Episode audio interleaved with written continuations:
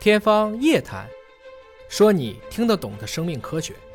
天方夜谭，说你听得懂的生命科学。各位好，我是向飞，为您请到的是华大集团的 CEO 尹烨老师。尹老师好，向飞同学好啊。永葆青春是我们每个人的一个梦想啊。但是如果你有一天看到网上有一段宣传语啊，说不打针不吃药，两个月让你年轻三岁，这是哪个地方台的卫视广告你？肯定觉得是骗子啊，对不对？怎么可能嘛？但这实际上是加州大学的圣地亚哥分校的一项研究，人家给你写在了论文上，发表在了期刊上而，且人家不卖东西，对， 这是最主要的啊。真的是不打针不吃药，啥都不用干吗？但是要有一些你要做的事情。哎，我们来看看这篇文章里面具体写了你需要做些什么事情，能够让你八周年轻三岁。这是发表在著名的抗衰老的文章，嗯啊，衰老上，嗯，aging 啊 aging，叫衰老 aging 啊。那么它其实强调我通过一系列的干预，我通过逆转表观遗传的方式，嗯，在这里这个表观遗传呢，它指的是甲基化这个方式，我是可以通过把你的一些习惯，不管是运动的习惯、睡眠的习惯、饮食的习惯、作息的习惯改过来，嗯，进而获得一个逆甲基化的过程。还是通过健康的生活方式，就包括了饮食、运动、睡眠种种。你不是说躺平在那儿就能够完成这个工作的。其实呢，我们也都知道啊，其实，在我们人类当中啊，就假如说消费，你今天不告诉我，嗯，说你多大，我也没有你身份证，而且还有好多身份证当年都登错了。 我二十啊，啊，对，好好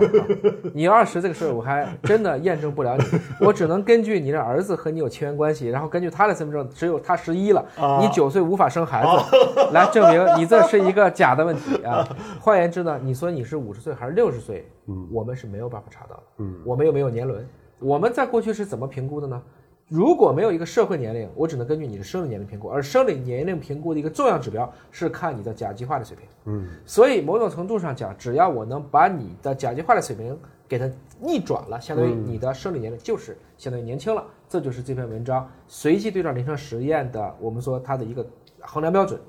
他这个实验当中呢，有四十三名年龄在五十岁到七十二岁之间的健康的男性参与了。哎，参与了之后，当然要在他的饮食、睡眠、运动还有放松的指导上。特别强调，它还要吃益生菌，它还要吃很多植物来源的营养素。而且你有没有想过，为什么要选五十到七十二岁？因为这个区间的男性呢，就保养的好，那就真的很好；保养的不好，那就真的很不好。就好像郭德纲和林志颖，他其实是同岁一样， 但你看起来差别是不是很大？就好像说乾隆和华盛顿是一个年代。那我们就看看他们到底是怎么做的，哎做了些什么。具体来讲呢，在这个年龄段，我做点事情的确是容易发生逆转的。那么关键一条是我们以前也都听过，有一种饮食叫生酮饮食，啊，就是不吃不吃米主食，天天吃，蔬菜呀、哎，肉不是啊，生酮主要就是吃肉，哦吃肉啊它是靠蛋白啊往生酮去走。哦嗯但这里可不是让你生酮啊，这里直接给我改吃草，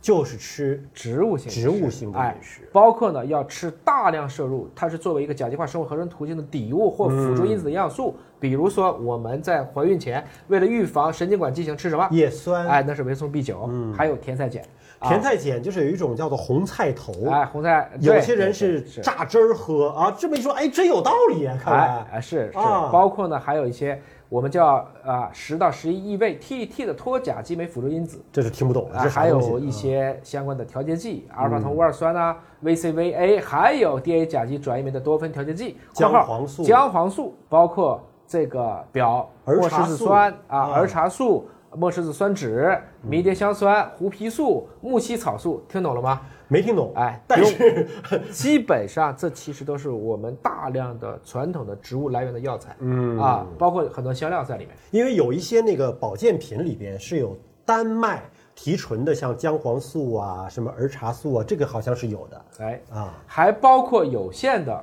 动物蛋白（括号、嗯如鸡蛋）。鸡蛋鸡蛋还是可以的啊，有限的这基本上是一个健身餐，但是它蛋白质来源限定完了，是有限的限定来源是鸡蛋，但鸡蛋毕竟是一个全能的蛋白质。但它真的是限制了碳水化合物的摄入。哎，它这个核心点呢，就是它用的最主要的一个方式是轻度的间歇式进食。嗯，间歇式进食呢，要不就是饥一顿饱一顿，这是一种；还有一个就每天的进食时间严格限制在十个小时，有的是十二小时之内，也就是有十二小时你什么都不吃的，这些都是为了降低你的血糖循环。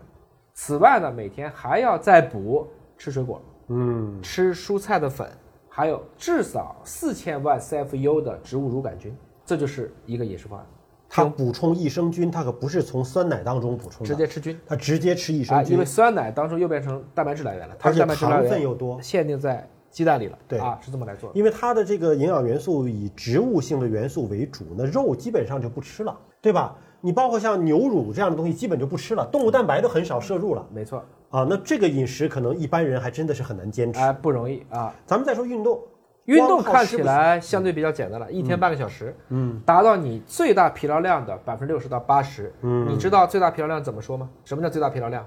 我听有的这个健身的哎老师讲，就是说你在边运动，已经不能够同时对话交流了，是这就过了。这个基本上是在百分之八十左右，嗯，已经连呼吸都困难了，就接近于极限了，嗯，因为再再聊下去就猝死了，没准儿是吧？哎所以说你边运动，你还能够边语言沟通和交流。啊，这基本上是在一个五成六成这嗯么一个水平，基本是可以的。这种情况下，每周还要坚持五天半小时，不能够60%三到天80%打鱼两天晒网，哎是这个样子每周五天都得这么运动，是啊，还有一个放松的方案，是，放松法呢，是我们一般说的，就是吐纳、瑜伽、吠冥陀、想冥想这哦嗯种正念的修行啊，两次，每天最两次，哎，最主要就是呼吸，每次二十分钟。哎，就是呼吸是非常重要的。嗯那么呼吸来讲，实际上就是咱们中国道家讲的什么打坐、吐纳之法吐，纳，哎，而且是反着呼吸的，什么叫反着呼吸？就是你吸气的时候，肚子嗯应该怎么样呢？胀起来啊也往回收，啊！然后你呼气的时候，肚子也往外出，这就是瑜伽呼吸法。哦，啊反过来是的，吐纳之法，刚好是倒过来的。嗯，那么以前也认为，你这种压力过大，通过呼吸就可以很好的实现一个，甚至可以助眠。哎，现在手表上都有提示呼吸的那种哎。是的，啊提醒你要呼吸。最近不是有一个非常著名的举重运动员，嗯，在挑战杠铃的过程中，嗯，由于过分的专注忘呼吸了，啊，这这这这这把很自己郁给闷憋着的啊，了对，憋着了，直接憋晕了啊，还好最后抢救过来。呃，除了放松之外，还有睡眠。睡眠跟放松它是分开来讲的，哎没错，啊这这是说明这是说两件事。对，不等于说你觉得我困了，我不睡，就证明你精力好。嗯，真正的牛人都是困了立马就睡，嗯，睡完以后立即干活，因为我是要看一个长线的啊。呃，而且清醒的状态下的这种呼吸放松和你睡着了是两种修行方式啊。我们说睡眠，睡眠的方式怎么个睡法嗯啊？他的睡眠是不少于七个小时，不少于七个啊，小但时。是太多呢，一般也认为不健康。我们以前也聊过，能够让我们免疫力恢复的最好的方式是什么？深度睡眠对，但是怎么才能深度睡眠呢？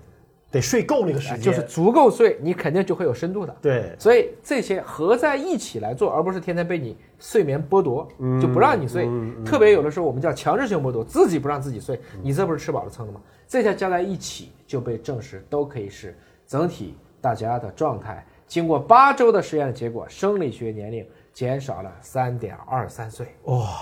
这个还是很惊人的啊！但是这个是要坚持，要嗯坚持你想想，饮食、运动、呼吸加睡眠要坚持，我们简单的讲，七小时睡眠，大家有可能还是做得到的。十二点睡，七点起，还 OK 了吧？我觉得啊，我每天大概也许五六个小时啊，但是想睡到七个小时也不是就不行，这是一个。